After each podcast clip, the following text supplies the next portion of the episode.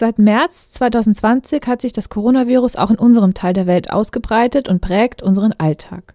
Unser Zusammenleben hat sich verändert. Immer wieder gibt es neue Einschränkungen und neue Verhaltensregeln. Es wird viel diskutiert, kritisiert und demonstriert. Doch Kinder und Jugendliche standen bislang eher im Schatten, wenn es um die Frage ging, welche Folgen die Corona-Schutzmaßnahmen für die Bevölkerung mit sich bringen und welche Regeln eigentlich wirklich Sinn machen. Es wurde zumeist über Kinder und Jugendliche gesprochen, aber kaum mit ihnen, lautet die Kritik. Erst seit einigen Wochen gibt es Studien, die die Pandemie und die neuen Regeln aus Kindersicht betrachten. Die Wissenschaftler haben sich die Frage gestellt, inwieweit die Corona-Schutzmaßnahmen die Rechte von Kindern berücksichtigen, sich also an der UN-Kinderrechtskonvention orientieren, die vor 30 Jahren in Kraft getreten ist. Im Werra-Meißner-Kreis fand im November 2020 eine Aktionswoche statt, in der Kinder und Jugendliche offen sagen durften, wie es ihnen in der Pandemie geht, sei es in Bildern, Skulpturen oder in direkten Interviews. Veranstalter sind neben der Diakonie Werra-Meißner und dem Bündnis Partnerschaft für Demokratie im Werra-Meißner-Kreis verschiedene Akteure aus dem Kreis, die vor allem in der Jugendarbeit aktiv sind. Auch wir von Radio RFM haben uns an dieser Aktion beteiligt. Zum Auftakt der Aktionswoche gab es am 20. November einen Online-Vortrag zu den Lebensbedingungen von Kindern und Jugendlichen, zu Kinderrechten und zum Kinderschutz in Corona-Zeiten. Gesprochen hat Michael Klund. Er arbeitet seit 2010 als Professor für Kinderpolitik im Studiengang Angewandte Kindheitswissenschaften an der Hochschule Magdeburg-Stendal.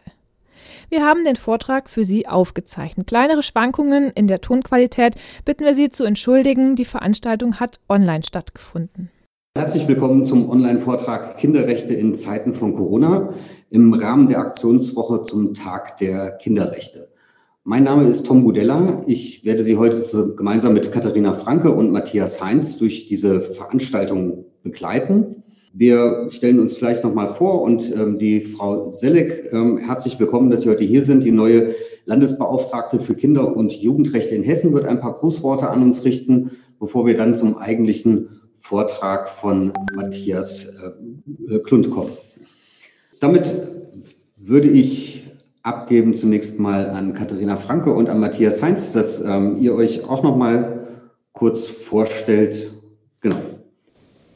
Ja, dann würde ich jetzt beginnen und möchte äh, alle hier sehr herzlich äh, begrüßen, die jetzt hier an diesem Zoom-Treffen teilnehmen und auch ein herzlicher Gruß und einen wunderschönen guten Tag an die Hörerinnen und Hörer äh, von Rundfunk Meißner.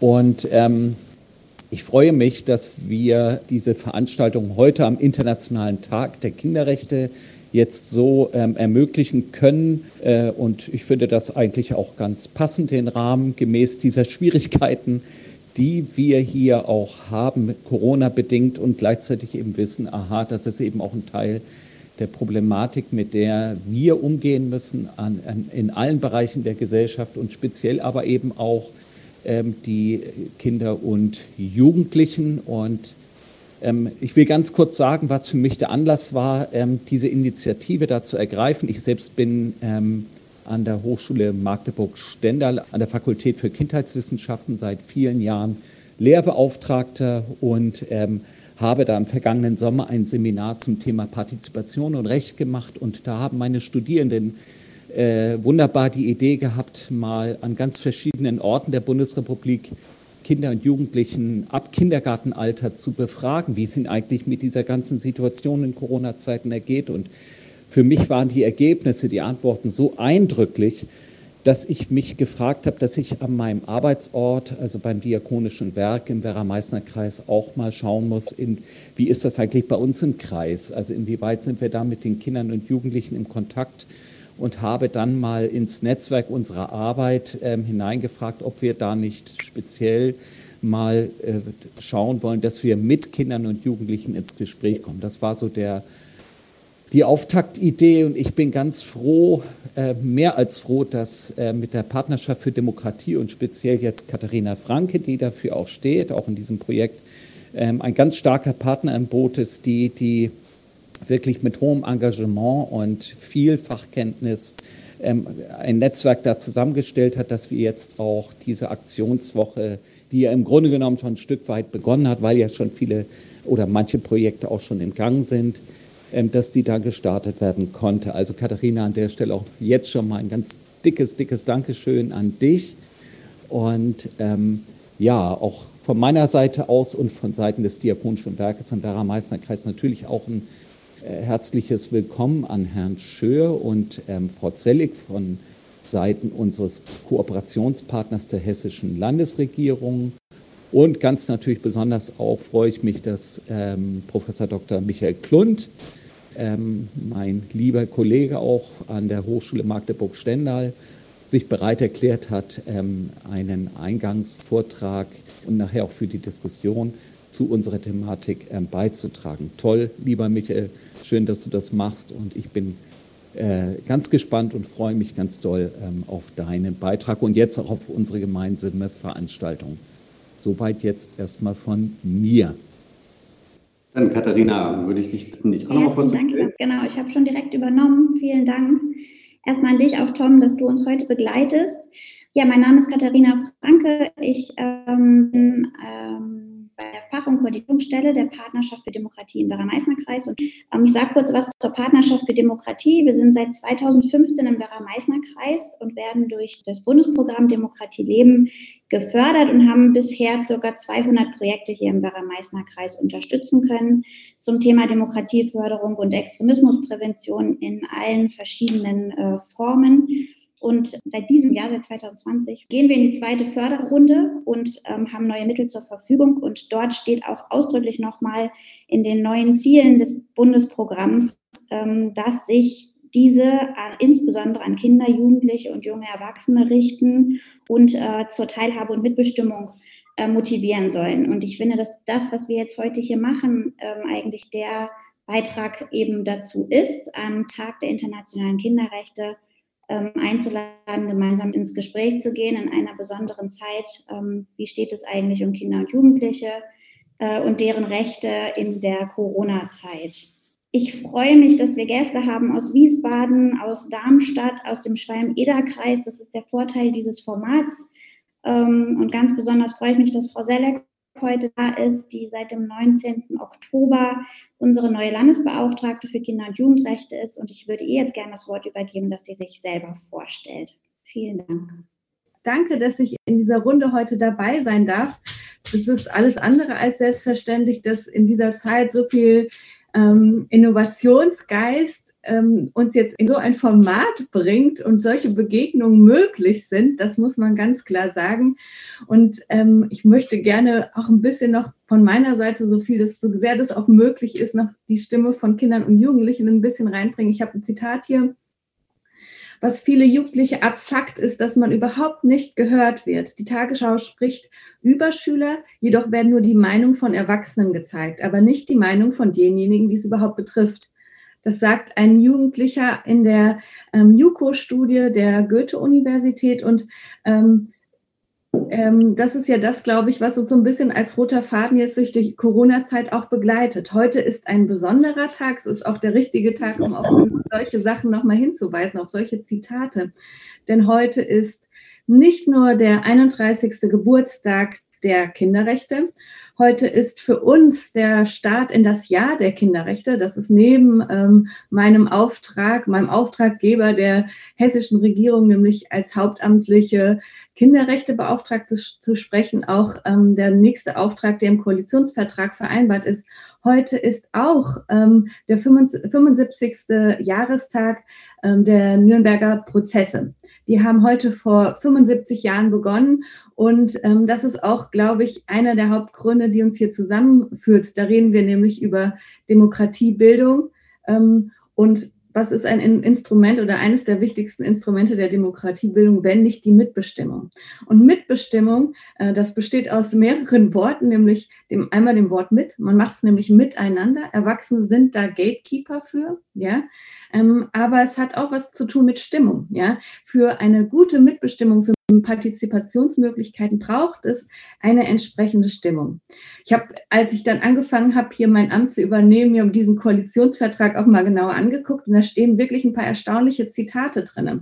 Eines lautet, die Wahrung der, des gesellschaftlichen Zusammenhalts ist nicht alleine eine Aufgabe der Politik. Die Gesellschaft, das sind wir alle, Wir alle haben es in der Hand, wie wir miteinander umgehen und in welcher Gesellschaft wir leben wollen. Unsere Demokratie lebt vom Mitmachen.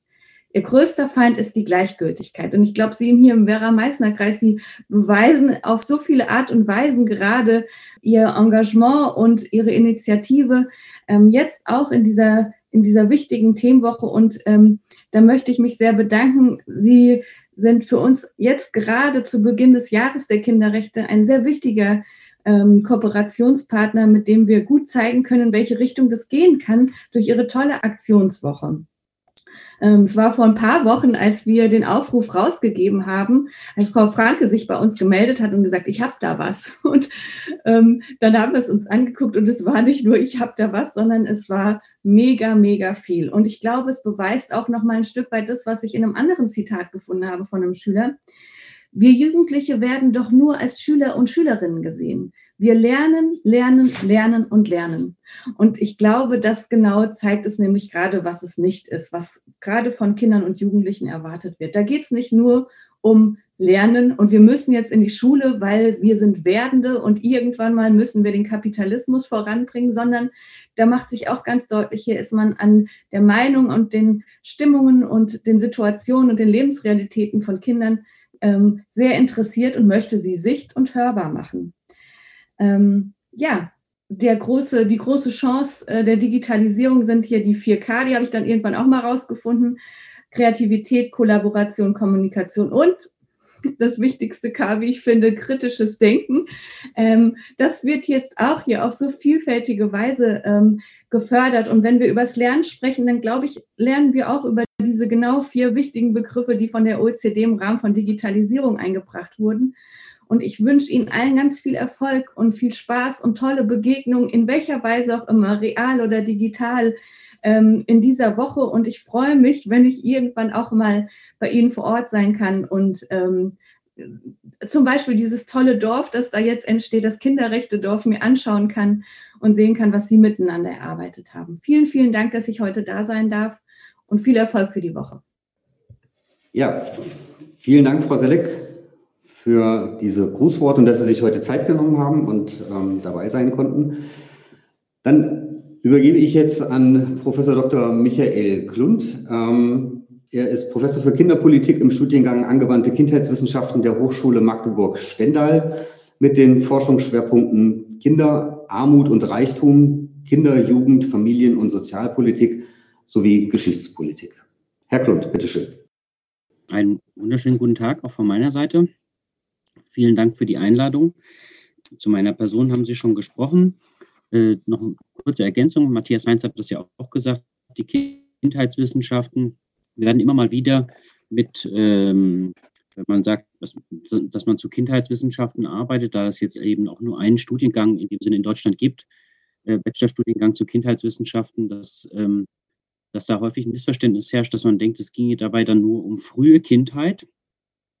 Und ähm, äh, das äh, muss man dann sozusagen erst noch mal einen Moment äh, ähm, äh, richtigstellen. Nämlich äh, genau genommen, wenn wir über Kinderrechte sprechen, äh, ist der Kinderbegriff ja bei der ähm, Kinderrechtskonvention der Vereinten Nationen, liegt es bei allen Menschen unter 18.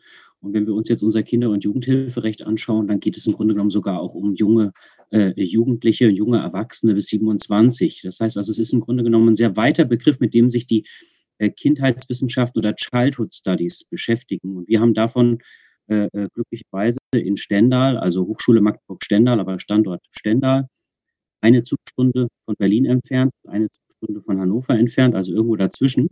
Dort haben wir die Möglichkeit, sowohl einen Bachelorstudiengang dazu anbieten zu können, als auch inzwischen seit vier Jahren einen Masterstudiengang äh, Kinderrechte und Kindheitswissenschaften heißt der, den ich auch selbst äh, bislang geleitet habe.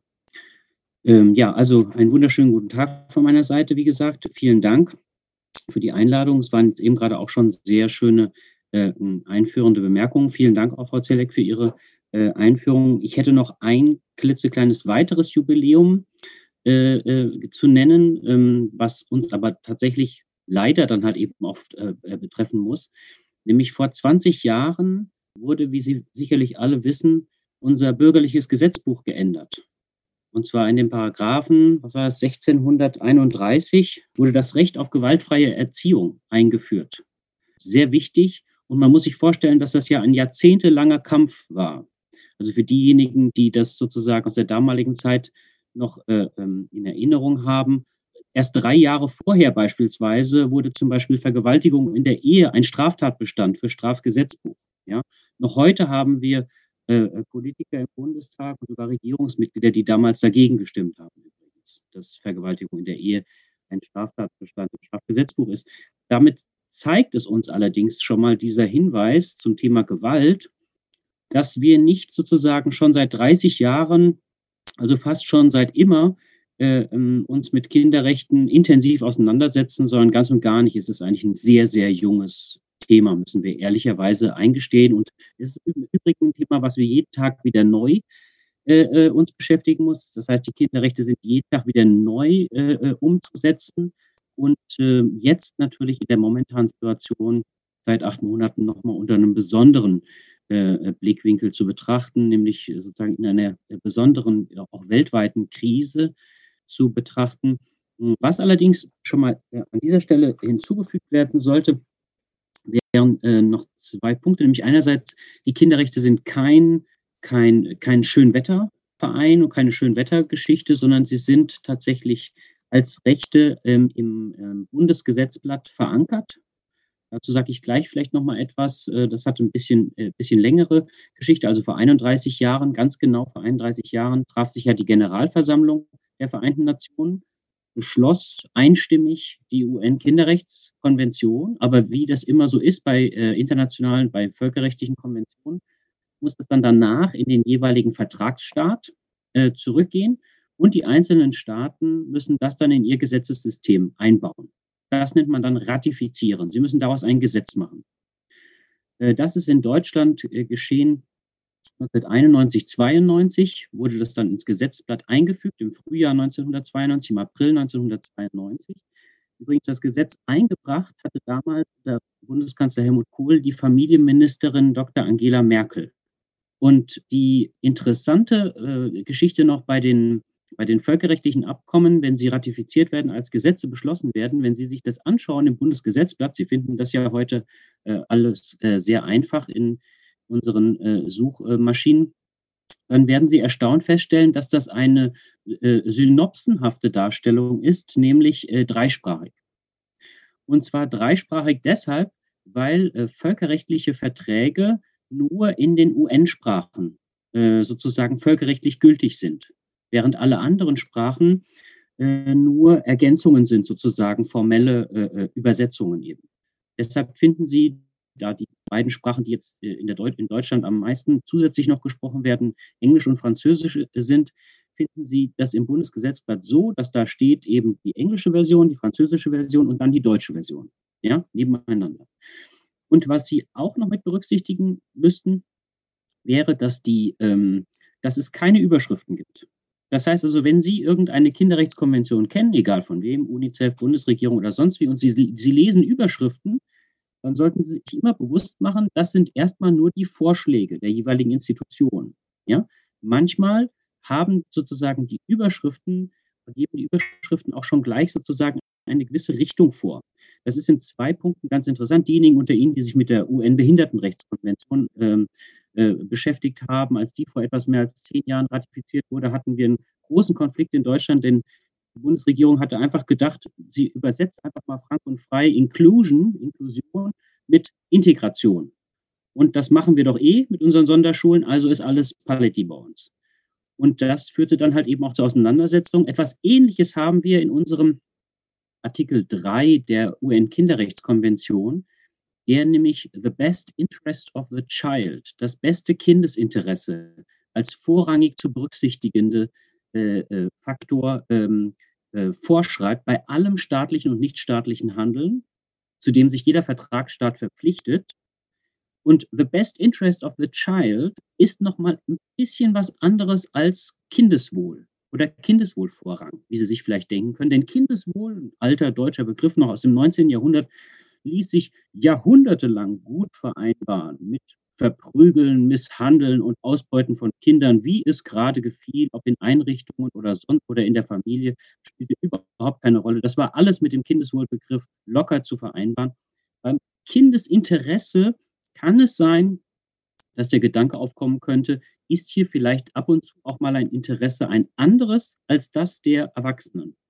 Ja, und insofern ist es also sozusagen völkerrechtlich ganz spannend. So jetzt also lange, äh, lange Rede ähm, ähm, und ähm, äh, gleich äh, kommen wir sozusagen schon mitten in unser Thema hinein.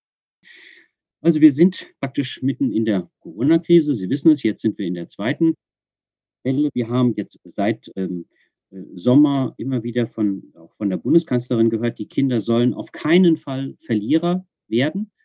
Äh, und ich muss Ihnen jetzt leider so ein bisschen die Laune verderben. Äh, es weist scheinbar zumindest weltweit und auch national einiges darauf hin, dass sie es dann doch eher schon längst sind. Und manchmal wird das dann auch sozusagen direkt oder indirekt sogar schon eingestanden, wenn Sie sich den 16. Kinder- und Jugendbericht zum Beispiel ansehen der Bundesregierung oder andere Berichte, auf die ich auch noch zu sprechen kommen werde. Aber zum Beispiel auch der Fraktionsvorsitzende der Union äh, im Bundestag, der Herr Brinkhaus, der sagte dann halt an einer Stelle, also Kinder, Familien, die haben wir irgendwie so ein bisschen vergessen. Ja, ähm, bei all den Hilfsmaßnahmen für die Wirtschaft und bei allen Gesundheitsmaßnahmen. Aber was wir gesehen haben, das ist extre eine extreme Belastung, die nicht nur für die Kinder, äh, nicht nur für die Kinder, auch für die Familien.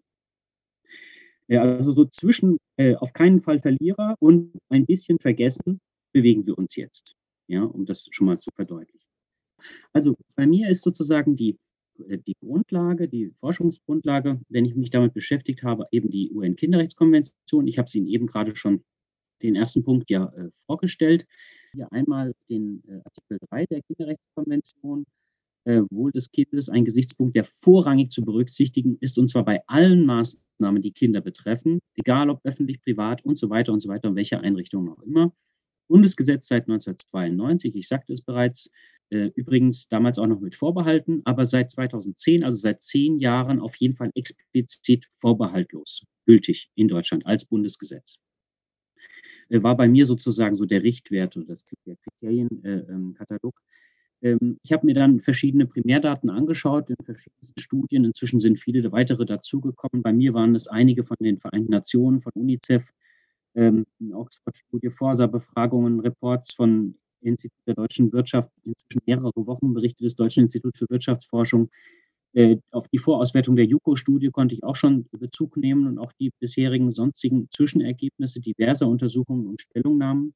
Ich muss Ihnen ehrlich gestehen, wenn ich nicht diese Studie gemacht hätte im Sommer, ich viele von denen mindestens zwei Monate praktisch überhaupt nicht gehört hätte obwohl ich den ganzen Tag sozusagen mich als informiert, als informierter Bürger verstehe, wenn Sie verstehen, was ich meine. Ja? Das heißt, also, die haben sich alle geäußert, aber sie kamen fast alle praktisch erstmal eine gewisse Zeit lang überhaupt nicht vor. Ja? Und auch das ist sozusagen schon Teil äh, meiner Studie. Also dazu gehörten zum Beispiel der UN-Ausschuss für die Rechte der Kinder in Genf, das Kinderhilfswerk UNICEF, sagte ich bereits, die Kinderkommission des Deutschen Bundestages, der Deutsche Kinderschutz Deutsches Kinderhilfswerk, Deutscher Bundesjugendring, Deutsches Institut für Menschenrechte, Arbeitsgemeinschaft Kinder- und Jugendhilfe, Nationale Armutskonferenz, Forum Familie, Arbeiterwohlfahrt, Diakonie, Caritas, Verband Alleinerziehender Mütter und Väter, Save the Children, Terre des Hommes und so weiter. Die habe ich alle versucht ähm, heranzuziehen und auch entsprechend ähm, dann auszuwerten. Ähm, das Ergebnis, um schon gleich ähm, damit herauszukommen, war, dass ähm, die äh, Bund und Länder und Kommunen natürlich auch in Zeiten der Corona-Pandemie zur vollumfänglichen Umsetzung der UN-Kinderrechtskonvention verpflichtet sind und waren äh, bekanntlich, aber dass dies im gehörigen Maße versäumt wurde. Das heißt also elementare Schutz, Fürsorge und Beteiligungsrechte, die drei Ps der äh, ähm, ähm äh, Kinderrechtskonvention, also äh, ähm, äh, Protection, Provision und Participation, äh, gerade in diesen Bereichen war sozusagen auf einen Schlag für um die 13 Millionen Kinder und Jugendlichen in verschiedenster Form verletzt. Ähm, das heißt, praktisch alle Maßnahmen geschahen ohne Berücksichtigung des Kindeswohls, geschweige denn ohne vorrangige Berücksichtigung des Kindeswohls. Kinder und Jugendliche waren nicht ausreichend beteiligt. In der Regel, es gab immer mal kleine Ausnahmen, in Entscheidungsprozesse waren sie in der Regel nicht einbezogen, äh, in der Regel auch nicht einmal angehört. Die Vizepräsidentin des Berufsverbands der Kinder- und Jugendärzte hat das mal so formuliert, dass die Kinder eine gute Zeit lang auch gewissermaßen als Mittel zum Zweck angesehen wurden. Also es fand auch eine relativ instrumentelle Betrachtung statt. Also wenn Sie so an die ersten Wochen und Monate denken, wo die Kinder dann so seltsam nur noch als so Superspreader behandelt wurden, sozusagen als Virenspreader. Äh, Kinderrechte waren dann in, nur noch in einer ganz verrückten Form äh, kamen sie vor oder Kinderschutz, nämlich eher als Schutz vor Kindern, ja, nämlich als den Superspreadern, die halt einfach irgendwie weg müssen und dann äh, hat man praktisch die Probleme gelöst, ähm, vor denen man steht. Weltweit müssen wir uns jetzt nochmal bewusst machen, ist sozusagen, und dieser Kontext ist wirklich außerordentlich wichtig. Also wenn Sie irgendwie können, empfehle ich Ihnen, schauen Sie wirklich mal in die verschiedensten Studien, schauen Sie mal auf die Seite von UNICEF, lassen Sie sich nicht von den vielen Spendenwünschen äh, äh, vertreiben, sondern schauen Sie sich dort ruhig auch bei den Pressemitteilungen die entsprechenden Studien dazu an, die internationalen. Sie sind wirklich, wirklich sehr wichtig. Denn das, was Teil dieser äh, Corona-Krise auch in Europa ausgemacht hatte, war, unser Entwicklungshilfeminister hat das ja sehr schön auch schon formuliert, wir sind auch ganz schön blind geworden. Ja, also wir schauen fast gar nicht mehr über unsere nationalen Grenzen hinweg und was an unseren Grenzen so geschieht, noch gar äh, erst recht nicht. Also weltweit sind 1,5 Milliarden Kinder von Bildungsexklusion betroffen. 1,5 Milliarden, also 1500 Millionen. Davon roundabout ein Drittel ohne Ersatzunterricht seit Beginn der Krise Anfang dieses Jahres. Ja, ein Drittel etwa. 370 Millionen von heute auf morgen ohne äh, Schulspeisungen weltweit. 370 Millionen. Impfungen äh, massenhaft eingestellt. Da, wie gesagt, die aktuellen Sachen sind noch ähm, sind bei UNICEF da genauer. Äh, Hunger äh, steigt in extremer Form. Die äh, ähm, äh, Armutszahlen bei Kindern weltweit gehen jetzt in der Prognose wieder auf 1,2 Milliarden Kinder. Und die aktuellste, äh, die aktuellsten Ergebnisse, die ich jetzt von heute Morgen noch habe, von UNICEF, sagten, und das hat mich jetzt nochmal richtig umgehauen. Es tut mir leid, dass ich Ihnen da wirklich die Laune verderben muss. Ende Oktober, Ende Oktober haben immer noch, immer noch 265 Millionen Kinder weltweit keine Schulspeisung. 265 Millionen. Und ähm, im äh, November, also jetzt, 572 Millionen von Schulunterricht ausgeschlossen. 572 Millionen weltweit. Ja. Also weit mehr als die gesamte Bevölkerung der Europäischen Union. In Deutschland ist diese Situation, Sie können sich denken, es ist eines der reichsten Länder der Erde, also ist es klar, dass auch Armut in einem der reichsten Länder der Erde etwas anderes bedeutet als in sehr, sehr armen Ländern. Sie ist deshalb jetzt nicht einfach zu verharmlosen, wie das manche denken. Aber natürlich muss man sie eben entsprechend in eine gewisse Relation stellen. Äh, nur trotzdem auch hier war es so, dass Kinder in Armut unter prekären Lebensbedingungen eben durch die Kontaktsperren, durch Spielsport und Bewegungsverbote, Wohnungseinschließungen sowie Bildungsausschließungen besonders hart betroffen waren. Das galt jetzt in diesem Fall auch für die Kinder, die im Bildungs- und Teilhabe äh, Paket in diesem Rechtskreis sich befanden, also immerhin eins bis drei Millionen Kinder, die von heute auf morgen auch kein kostenloses Mittagessen mehr hatten. Ja, in Kitas, Schulen und Jugendclubs. Jugendclubs zum Teil bis heute nicht. Noch schlimmer traf es selbstverständlich obdachlose Jugendliche oder geflüchtete Kinder in Massenunterkünften, wo auch dann niemand Social Distancing zum Beispiel betreiben konnte. Äh, all das in der Regel über die Köpfe der Kinder und Jugendlichen hinweg äh, Frau Zelek hat es eben gerade schön ausgedrückt. In der Studie ist es ja auch so, in der JUKO-Studie ist es auch sehr schön beschrieben. Und trotzdem wirkt es sozusagen dann nochmal auf Kinder und Jugendliche, die völlig, äh, ähm, äh, über deren Köpfe völlig hinweg äh, gehandelt wird, wirkt es trotzdem nochmal anders, äh, wenn sie praktisch einen großen Garten, ein großes Haus, Pool, Indoor-Spielplatz ihr Zuhause nennen oder wenn sie eben mit mehreren Personen in zu wenigen kleinen Räumen einer winzigen Großstadtwohnung äh, mit ungesunder Wohnumgebung, schlechter technischer Ausstattung bei Eltern wohnen, die gerade um ihre wirtschaftliche Existenz kämpfen, beziehungsweise einen gravierenden Teil ihres Gehalts oder gleich ihren Arbeitsplatz verlieren. Oder auch mangels äh, Homeoffice-Möglichkeiten tägliche Infektionen befürchten. Das heißt also, es hat auch da sozusagen nochmal ganz unterschiedliche Wirkungen auf die Kinder und Jugendlichen. Äh, die einen konnten und können das ähm, ganz anders kompensieren. Für die anderen waren Corona und die Maßnahmen ein veritabler Katalysator für Armut oder Kinderarmut. Das heißt, durch Corona und die Maßnahmen dagegen konnten die Privilegierten in vielerlei Hinsicht ihren Vorsprung, zum Beispiel an Partizipation und Bildungschancen, noch ausbauen. Sie blieben während und nach der Corona-Krise bevorteilt und äh, werden noch privilegierter. Klar, sie können jetzt mit von der Digitalisierung auch nochmal profitieren, sie sind gut ausgestattet. Die Benachteiligten dagegen bleiben durch Bildungsexklusion und Homeschooling überwiegend weiterhin unterprivilegiert und werden auch mangels finanzieller Mittel, zum Beispiel für Hardware, Schreibtisch, eigenes Zimmer, fehlende Nachhilfe, noch stärker benachteiligt. Die bislang erhältlichen Studien zur Kinderarmut während der Corona-Krise zeigen das auch, äh, dass sich diese soziale Polarisierung nicht etwa reduziert hat, sondern vielmehr noch deutlicher hervorscheint. Da war zum Beispiel ein äh, Bericht äh, sehr bemerkenswert, äh, weil er ausgerechnet im Institut, in der, im Report des Instituts der deutschen Wirtschaft erschien. Institut der deutschen Wirtschaft, vielleicht für Sie nochmal ein Hinweis, ist jetzt ansonsten sozusagen sehr unternehmernah und jetzt sagen wir mal nicht äußerst äh, äh sozial sensibel, ja, es mal so auszudrücken. Und selbst bei denen war klar, also es ist eine enorme soziale Polarisierung, die jetzt kommt, also die noch kommen wird und die jetzt sichtbar wird. Wenn aber Millionen von Menschen in Kurzarbeit geschickt werden, wenn damit durch wegfallendes Erwerbseinkommen, tendenziell Armutslagen, soziale Polarisierung und durch Corona und die Maßnahmen noch verstärkte Bildungsungleichheiten zunehmen und wenn in der Regel etwa 20 Prozent höheren Einkommen der Männer wieder deutlicher an Bedeutung gewinnen und die Retraditionalisierung geschlechtlicher Arbeitsteilung und übrigens auch Reprivatisierung sozialer Risiken begünstigen, so sind dies eindeutige Hinweise auf einen gesellschaftlichen Rückschritt die verschiedensten Berichte, die es jetzt inzwischen gegeben hat, die so zum Teil äh, auch noch während der Krise äh, angefertigt wurden, zum Teil am Ende äh, des ersten Lockdowns, nationaler Bildungsbericht zum Beispiel oder UNESCO-Weltbildungsbericht, äh, sind da sozusagen noch ähm, deutlicher geworden. Also nationaler Bildungsbericht spricht davon, dass die Corona-Krise die Gefahr einer weiteren Schere zwischen sozial benachteiligten und privilegierten Kindern und Jugendlichen vor Augen geführt hat der UNESCO-Weltbildungsbericht jetzt weltweit betrachtet, wird ich Ihnen kurz vortragen. Schreibt, dass die Covid-19-Pandemie diese Ungleichheiten weiter verstärkt und die Zerbrechlichkeit unserer Gesellschaften neuerlich offenlegt. Die derzeitige Krise wird die verschiedenen Formen der Exklusion weiter verstetigen. Durch die soziale und digitale Spaltung sind jene Menschen, die am stärksten benachteiligt sind, dem Risiko von Lernverlusten und Schulabbrüchen ausgesetzt.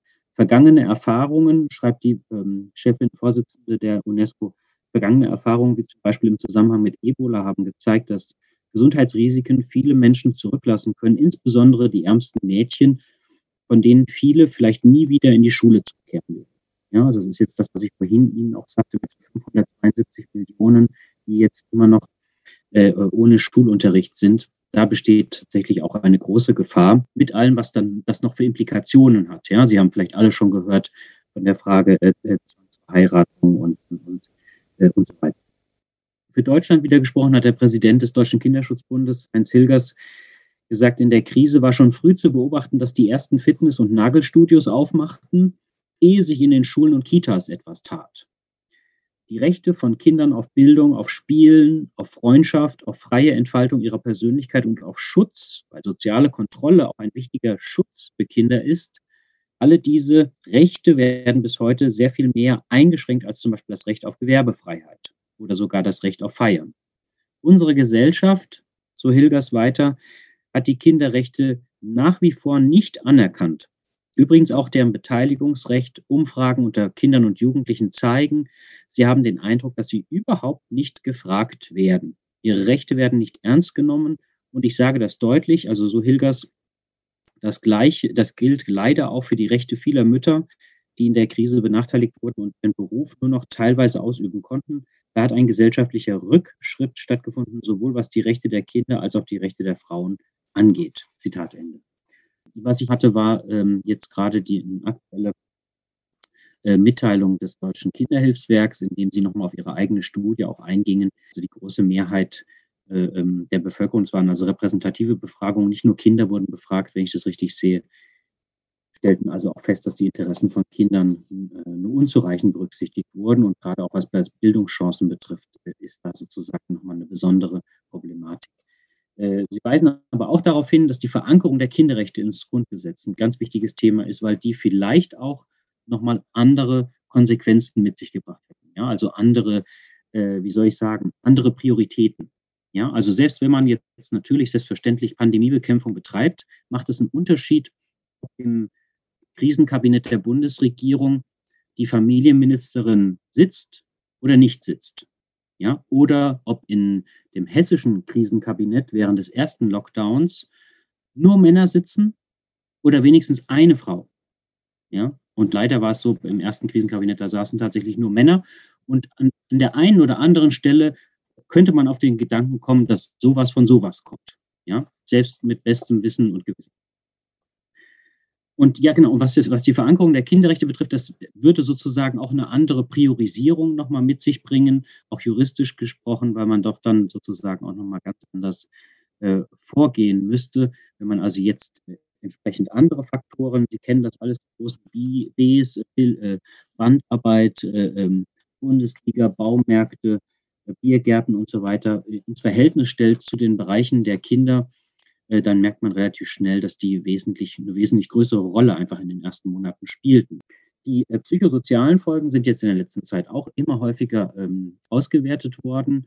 Äh, eine Studie ist die COPSI-Studie des äh, Hamburger Universitätsklinikums Eppendorf. Da war jetzt im Sommer, waren noch die Zahlen sozusagen, ähm, äh, wie nennt sich das? Die waren also praktisch noch in so einer Art Pre, ähm, äh, Pre-Text, also die hatten noch einen, einen was auch der Drosten gemacht hatte. Also die hatten praktisch ihre Studie veröffentlicht, die waren praktisch immer noch in der Testphase, durfte also noch nicht veröffentlicht werden, nur in allgemeinen Ergebnissen. Und jetzt in ein paar Tagen wird es im Deutschen Ärzteblatt zum ersten Mal dann auch äh, veröffentlicht, äh, äh, ähm, regulär und auch die internationale Version davon.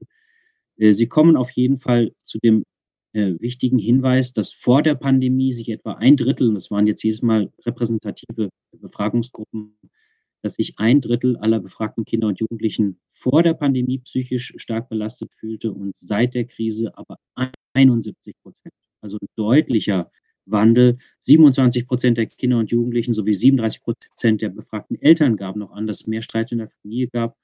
Und selbst die Leiterin dieser ähm, Studie, die Kinder- und Jugendpsychiaterin Professor äh, Ravensauer, sagte also, dass, sie, dass das so deutlich ausfällt, hat auch uns überrascht. Ja.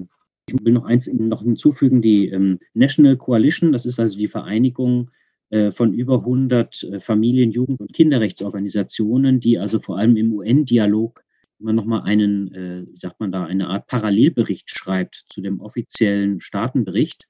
Die hat also jetzt auch noch mal einen Ergänzungsbericht geschrieben. Also der UN-Kinderrechteausschuss hat praktisch alle NGOs äh, mangels Möglichkeiten des analogen äh, äh, Miteinander Sprechens aufgefordert, sie sollen einfach nochmal ihre Berichte, die sie alle letztes Jahr verfasst hatten, jetzt nochmal ergänzen um die Erfahrungen, die dieses Jahr gesammelt wurden. Und das Deutsche Institut für Menschenrechte, die dortige Monitoringstelle für UN-Kinderrechts, äh, für die UN-Kinderrechtskonvention hat das getan und die National Coalition auch. Und beide weisen nochmal ganz stark darauf hin, dass die Beteiligungsrechte halt eben enorm eingeschränkt waren. Zudem zur Monitoringstelle kann ich Ihnen gleich noch etwas erzählen. Der Kinderschutzbund hat sich noch mit einer anderen Praxis auseinandergesetzt. Ich weiß gar nicht, ob Sie die so mitbekommen hatten. Sie spielte immer mal wieder im, im Sommer eine Rolle. Die Vertreterin der ähm, Monitoringstelle schrieb mir vor ein paar Wochen, dass sie immer noch sozusagen äh, Schreiben von Eltern bekommt, die äh, sich damit äh, rumschlagen, nämlich mit der Situation, dass Minderjährige, die selbst nicht ähm, mit dem Coronavirus infiziert sind, aber Kontakt mit einem Infizierten äh, hatten, dass die zu Hause bleiben müssen und zwar unter einer besonderen Form. So steht das dann jedes Mal in diesem Schreiben drin. Es gab mehrere Bundesländern, Hessen, Baden-Württemberg, Niedersachsen und Mecklenburg-Vorpommern und verschiedene andere auch noch. Äh, da steht dann jedes Mal drin, dass die Kinder, und zwar auch die Kleinkinder, ähm, abgeschieden und räumlich isoliert werden sollen von anderen Kindern, von anderen Familienmitgliedern. Äh, und es wird gleich hinzugefügt, dass wenn das nicht geschehe, dass man das Kind auch herausnehmen könne aus der Familie. Also auch gut nehmen. Und das waren tatsächlich ziemlich harte äh, äh, Briefe, manchmal einfach auch ein bisschen taktlos geschrieben. Manche Landkreise haben sich auch dafür entschuldigt. Hier in Hessen äh, war das auch so, dass sie gesagt hatten, wir, so war das nicht gemeint. Der Bezug war meistens äh, auf das ähm, Infektionsschutzgesetz und auf das Robert-Koch-Institut. Robert-Koch-Institut selbst hat allerdings gesagt, dass sie das eigentlich gar nicht selbst so rabiat äh, äh, ähm, fordern, sondern eigentlich äh, immer wieder Ermessensspielraum ähm, ähm, äh, fordern. äh, dass man den betrachtet. Und die Bundesarbeitsgemeinschaft der Landesjugendämter hat dazu sogar ein eigenes ähm, Rechtsgutachten in Auftrag gegeben und hat sich auch explizit nochmal dagegen ausgesprochen. Ne? Also jetzt sozusagen gegen diese Zwangsquarantäne von Nicht-Infizierten innerhalb der Familie nochmal abgesondert zu werden. Manchmal, also wer sich so ein bisschen mit Kinderarmut beschäftigt, merkt auch darin, dass da eine Vorstellung vorherrscht, als würden die Familien in riesigen Wohnungen leben. Ja, als könnte man sozusagen noch x Zimmer für irgendein Kind noch irgendwo abstellen. Ähm, und äh, dann halt eben, das war dann sozusagen noch das Besondere, mit der Drohung verbunden, äh, wenn du das nicht machst, dann nehmen wir dir das Kind weg, was der Kinderschutzbund äh, Präsident Heinz Hilgers stark auch kritisiert hatte. Hier, denke ich, muss man auch einfach nochmal sozusagen schauen, wie kann man praktisch damit äh, korrekter umgehen. Wie gesagt, Robert-Koch-Institut ist, da, ist da nicht schuld daran, sondern die haben sich tatsächlich dazu auch klar geäußert, dass man da mit Augenmaß vorgehen muss. Äh, Reaktion Bundesgesundheitsminister weiß ich jetzt nicht genau, was da noch war. Deutsches Institut für Menschenrechte hat sich jetzt auch äh, vor kurzem geäußert. Ich habe es Ihnen ja gesagt, mit ähm, ebenfalls eine Ergänzung nochmal zu seinem Parallelbericht. Da wurde vor allen Dingen, und zwar sehr hart, auch von Rückschritten bei der Verwirklichung der Kinderrechte in Deutschland gesprochen. Also ich muss Ihnen praktisch nochmal die Laune verderben, ne, wo wir doch heute eigentlich 31 Jahre feiern wollen. Sie sagen vor allem Defizite bei Gewaltschutz, äh, Bekämpfung von Kinderarmut und Zugang zu Bildung für alle Kinder wurden sichtbar. Ist da sozusagen ein zentraler Punkt. Ähm, diese, äh, dieses Gutachten, dieser Parallelbericht finden Sie alles auf der Seite vom Deutschen Institut für Menschenrechte. Ich will noch mal einen Punkt hinzufügen, weil ja praktisch eine Legitimationsgrundlage dazu dann auch immer wieder ist, ja, aber dass wir brauchen doch Infektionsschutz. Ja, und deshalb ist das halt nun mal nötig, deshalb geht es halt nun mal nicht anders. Dazu denke ich, ist nochmal wichtig, dass man sich bewusst macht, welche Einschränkungen des Infektionsschutzes damit äh, gemeint sind. Denn ähm, wenn Bundes- und Landesregierungen es zum Beispiel zulassen, dass tagtäglich Kinder in volle Schulbusse gezwängt werden und das seit acht Monaten so ist, während nebenan massenhaft Reisebusse leer und ungenutzt herumstehen, ja, dann ist das, denke ich, kein gelungener Infektionsschutz. Aber es wäre ein sehr leichter Infektionsschutz, ja, um das auch nochmal zu sagen. Denn die Schulen, die Kitas, die Einrichtungen der Kinder- und Jugendhilfe haben enorm aufwendige Hygienekonzepte. Und bevor die Kinder dorthin gehen und danach stopft man die Kinder einfach wieder alle zusammen in enge Schulbusse. Das kann es eigentlich nicht sein. Ja? Also das heißt, äh, Infektionsschutz geht, aber er geht halt eben auch äh, anders. Und um jetzt auch noch ein bisschen äh, polemisch zu werden.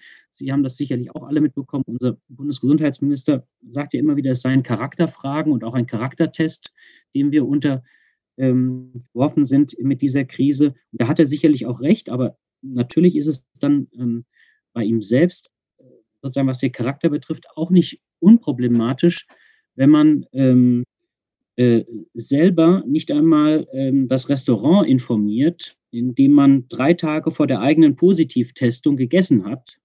Ja, ähm, und äh, das wäre dann sozusagen kein besonders hilfreicher Infektionsschutz. Und im Übrigen ist auch da nochmal bei der Quarantäne wichtig äh, zu berücksichtigen, ähm, dass seine Quarantänezeit in einer großen Villa in Berlin-Dahlem sicherlich obendrein etwas komfortabler aussah als die Quarantänezeit vieler Kinder in, in Hochhauswohnungen äh, äh in Marzahn oder in Wedding. Ja, auch das, denke ich, muss immer wieder mit berücksichtigt werden, wenn wir über solche Dinge sprechen wie Infektionsschutz und, und Quarantäne äh, und so weiter. Äh, was denn jetzt aus meiner Sicht die Schlussfolgerungen? Ich denke, die beiden Aspekte sind besonders wichtig. Einmal das Maßnahmenpaket für die Umsetzung bzw. Wiederherstellung von Kinderrechten ist besonders wichtig und genauso auch das Gesamtkonzept gegen Kinderarmut.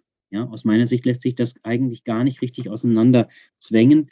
Äh, bei all diesen Forderungen sollten allerdings vor allem diejenigen der Jugendverbände und der Schülerorganisationen hervorgehoben werden. Also derjenigen, die fast gar nicht vorgekommen sind in all diesen äh, Fragen, obwohl es die ganze Zeit um deren Leben und deren äh, ähm, Handeln ja ging. Wir hatten es vorhin ja von Frau Zwilleck gehört. Wenn dann mal tatsächlich von Kindern und Jugendlichen gesprochen wird, dann nur in Kitas oder Schulen, ja, also praktisch nur als äh, äh, äh Schüler, aber dass die praktisch noch außerhalb der Schule noch ein anderes Leben haben, äh, Leben führen und außer dass sie angeblich Humankapital sind, vielleicht noch irgendwelche anderen äh, Lebensinteressen haben, kommt halt dann da, dabei bei einer Berücksichtigung auch selten vor. Jedenfalls diese Jugendverbände und Schülerorganisationen betonen äh, besonders die mangelnde Partizipation und sie fordern zu Recht, dass künftig wenigstens die betreffenden Jugendringe oder Schüler, Schülerinnenvertretungen der Länder eingebunden werden bei Entscheidungen. Ferner sind gerade äh, die, die Forderungen von Kinderrechtsorganisationen, Fachkräften, Gewerkschaften, Kinderarmutsforschung bemerkenswert. Auch finde ich immer noch wichtig, auf Bundesebene so etwas wie einen Kindergipfel zu veranstalten. Äh, dann allerdings natürlich unter Beteiligung von Kindern, Jugendlichen, Kinderrechtsorganisationen, Jugendverbänden, äh, um einfach auch nochmal symbolisch zu sagen, ja, es, wir haben das bemerkt, dass da etwas schiefgelaufen ist. Wir wollen miteinander überlegen, wie wir Partizipationsstrukturen gestalten, die halt eben auch dann gewissermaßen krisenfest funktionieren. Also gewissermaßen ein Dach, was nicht nur bei schönem Wetter trocken hält, ja, sondern halt auch dann, wenn es regnet. Ja, wenn man jetzt so in der Bildsprache bleibt äh, von, von, von Rechten, Recht und Gesetz, ja. Also äh, Kinderrechte sind ja nicht nur was für schönes Wetter, sondern auch dann, wenn es regnet, müssen sie gelten. Äh, drei zentrale Maßnahmen wären dabei aus meiner Sicht wichtig, zum Beispiel die gegen Armut und für soziale Absicherung der Kinder und Familien, Kompensation entgangener kostenloser Mittagessen und Einkommen, das, was bislang geschehen ist, bis hin zu Kinderbonus und Mehrwertsteuersenkung, ist aus meiner Sicht auf keinen Fall ausreichend. Ähm, die, weiterhin müssen die kinderrechtlichen Prinzipien des Kindeswohlvorrangs, des Schutzes, der Förderung und vor allem der Beteiligung von Kindern, Jugendlichen und Jugendverbänden aufgebaut oder wieder aufgebaut, umgesetzt werden.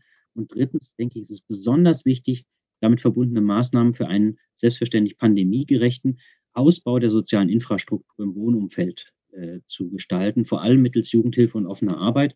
Das wird jetzt genau der Bereich sein, der in den nächsten äh, Monaten besonders äh, unter Kürzungszwänge sicherlich gesetzt wird, weil natürlich die Kommunen alle leere Haushalte haben. Ja, und weil auch selbst die Investitionspakete der Bundesregierung nicht die Altschulden, die kommunalen Altschulden zum Beispiel übernehmen wollen.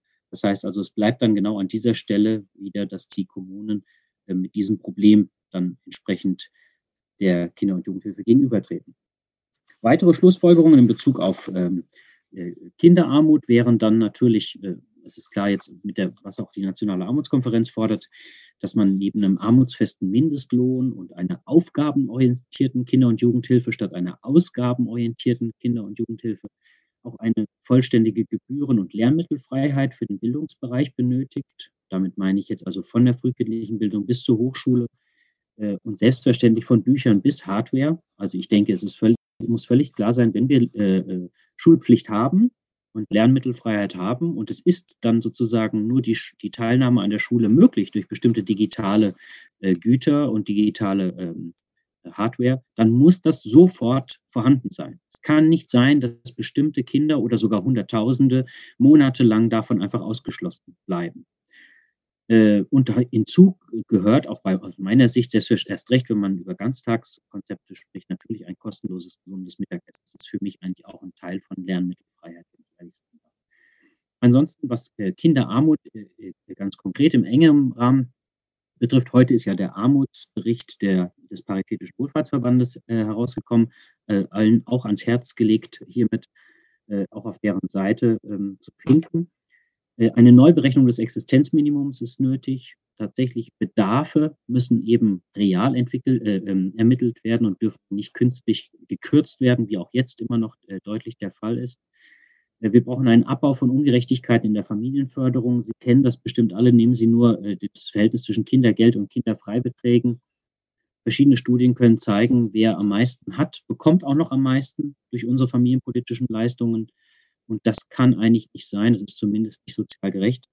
Ähm, müsste also vom Kopf auf die Füße gestellt werden.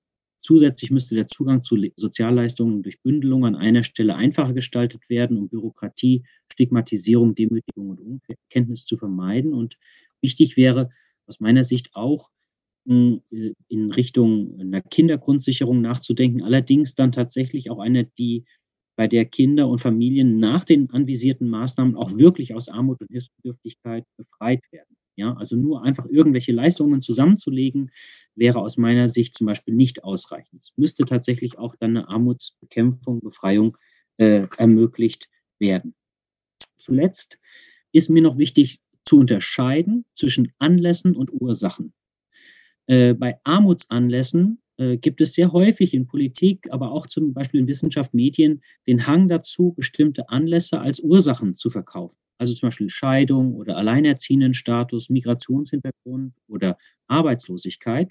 Risiken sicherlich, aber eigentlich nicht wirklich die Ursachen, denn die Ursachen sind eher in den zugrunde liegenden äh, Ursachen im vorhandenen Wirtschafts- und Sozialsystem zu suchen. Denn eine gerechte Familien- und Sozialpolitik, eine gute Bildungs-, Betreuungs- und Arbeitsmarktpolitik kann auch für Kinder von arbeitslosen, alleinerziehenden, migrantischen Eltern ein armutsfreies Leben ermöglichen.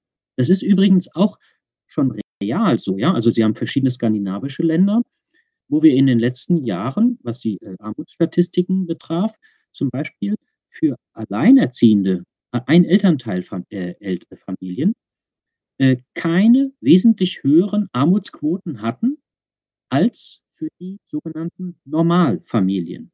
Ja, für uns in Deutschland völlig undenkbar. Ja, Sie kennen alle die Zahlen. Bei den sogenannten Normalfamilien sind wir, wenn wir im Durchschnitt so von 20 Prozent oder 15 Prozent ausgehen, bei den sogenannten Normalfamilien das bei 10 Prozent und bei den Alleinerziehenden ist meist so um die 40 Prozent. Ja, so, aber Sie merken daran sofort, ähm, der, die, die alleinige Tatsache der, des, des äh, alleinerziehenden Status ist noch nicht die Armutsursache, ja, sondern es geht um die Vermittlungsprozesse durch familienpolitische, bildungspolitische und sonstige Leistungen und Strukturen. Mit Abstrichen kann das wiederum im nationalen wie internationalen Rahmen auch für die äh, äh, Corona-Pandemie gelten. Das heißt also, Corona ist dann weniger Ursache als Anlass von verschärften äh, Verarmungsprozessen landes- und weltweit die darunterliegenden sozioökonomischen wie bildungs- und gesundheitssystemischen Ursachen werden oft ausgeblendet, sollten von uns stärker in den Vordergrund gestellt werden. Und entsprechend ist es genauso problematisch wie die einseitige Kennzeichnung von Kindern als Armutsrisiko oder als Armutsursache äh, wäre während der Corona-Krise die weitgehend wissenschaftlich unbewiesene Beschreibung und Behandlung von Kindern als reine Virenschleudern zusammen äh, gewesen. Ich habe hier ein paar rhetorische Fragen, die die Kolleginnen Gerda Holz und Antje Richter-Kornweiz in ihrer Corona-Chronik aufgeführt haben. Diese Corona-Chronik finden Sie auch im Netz äh, als PDF. Es ist ein sehr hübsches Büchlein, wo Sie so in etwas mehr als 100 Seiten aufführen aus Kinderarmuts- und kinderrechtsorientierter Sicht, was, wie man denn sozusagen diese ganze Zeit ähm, betrachten und bewerten kann. Und Sie haben dann am Ende Fragen aufgeworfen, die zugegebenermaßen etwas äh, rhetorisch formuliert sind, denn sie setzen natürlich schon voraus, dass da ein kritischer Impetus ist. Denn wenn Sie zum Beispiel so eine Frage lesen wie, warum sind Vertreterinnen der Perspektiven von Kindern und Jugendlichen nicht immer und überall in Krisenstäben und anderen zentralen Gremien vertreten, ist ja umgekehrt gemeint, sie sind es offenbar nicht äh, und es muss aber jetzt geschehen. Ja, denn das wären jetzt zum Beispiel unsere zentralen Forderungen, dass das entsprechend geschieht in den Krisenstäben ich glaube, so ein bisschen was ist davon auch geschehen. Ich glaube, Frau Giffey ist jetzt inzwischen auch in, in, in, in Corona, ähm, im Krisenstab da auch mit drin, wenn ich es richtig sehe. Ähm, wann spielt die Perspektive von Jugendlichen und jungen Erwachsenen eine Rolle? Das ist auch aus meiner Sicht in letzter Zeit immer häufiger ein Steckenpferd übrigens. Der Bereich der Jugendarmut, bemerkenswerte Gruppe, ähm, sozusagen der, der jungen Volljährigen, so 18 bis 24, ähm, die offenbar die unwürdigsten Armen sind in der öffentlichen Debatte. Die unwürdigsten im, sozusagen im Kontext der Armutsforschung gemeint ist, äh, die sind einfach keine echten Armen. Beziehungsweise die sind einfach nicht existent. Die sind seit über zehn Jahren, haben die die höchsten Armutsquoten von allen Altersgruppen. Ja? Sie werden am wenigsten berücksichtigt in allen gesellschaftlichen Debatten von allen Gruppen und sie werden am härtesten im Sozialrecht und Arbeitsrecht bestraft. Sie kennen diese harten Sanktionsmaßnahmen für unter 25-Jährige. Eine Wiederhandlung beim Jobcenter und es kann, wird sofort der gesamte Regelsatz zu 100 Prozent gestrichen. Zweite äh, äh, Fehlverhalten, zweites Fehlverhalten und auch deine Wohnungskosten werden vollständig gestrichen. Ja, das, was jetzt das Bundesverfassungsgericht Ende letzten Jahres äh, ähm, so beschrieben hat, dass sie gesagt hatten, das geht nicht. Man muss wenigstens 30 Prozent Schritte beim Sanktionieren einhalten. Ne? Man darf nicht eine 100 Prozent Totalsanktionierung machen. Aber wie gesagt, mit diesen jungen Leuten kann man es ruhig machen. Die sind ja unwürdige Arme, das sind keine echten Armen, was auch immer.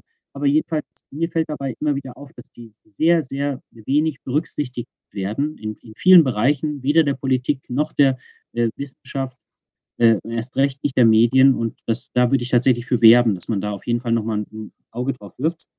Die digitale Ausstattung hätte jetzt schon längst im Laufe der letzten acht Monate endlich gewährleistet sein müssen. Ich kann mir es gar nicht vorstellen, dass das immer noch nicht der Fall ist. Die beiden, die, der Buch ja gerade erst vor ein paar Wochen erschienen ist, sagen, es ist immer noch nicht äh, überall der Fall.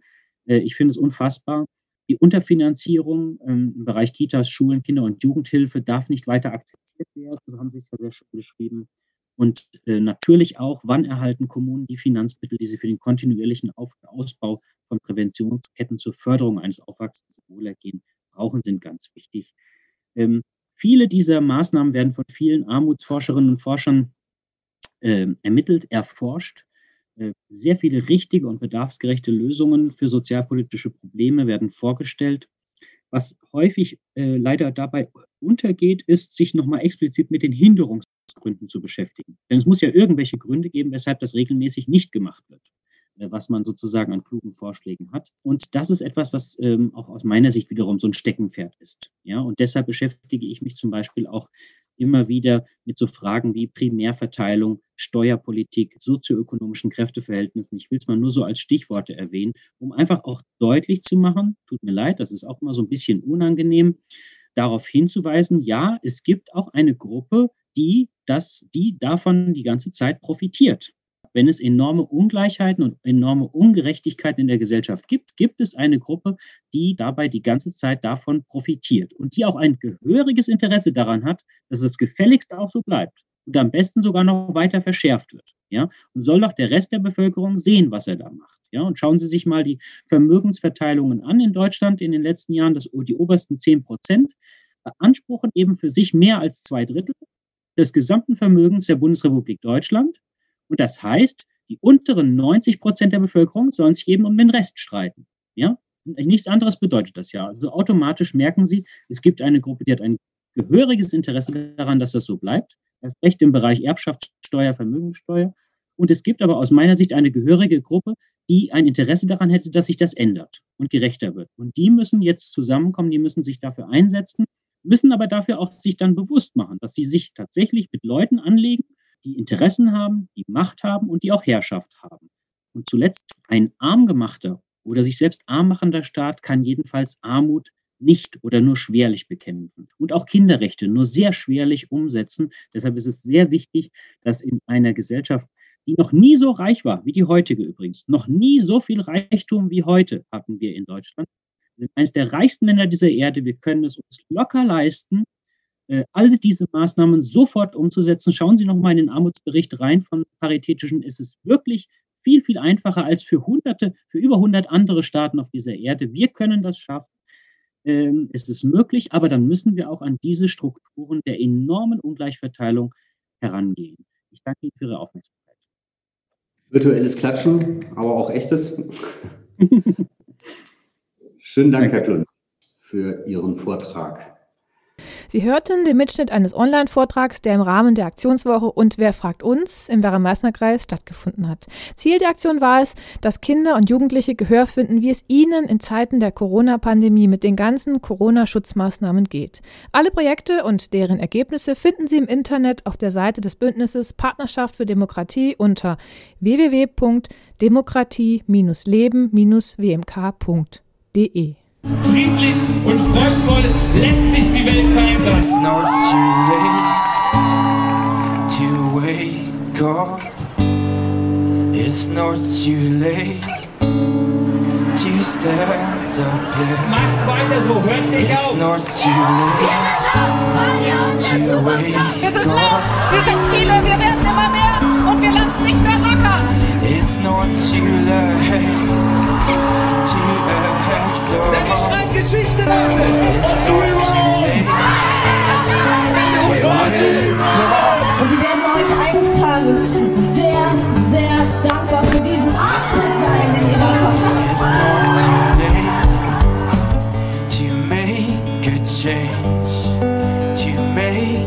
change. Wir gehen auf der ganzen fucking Sei auch du dabei.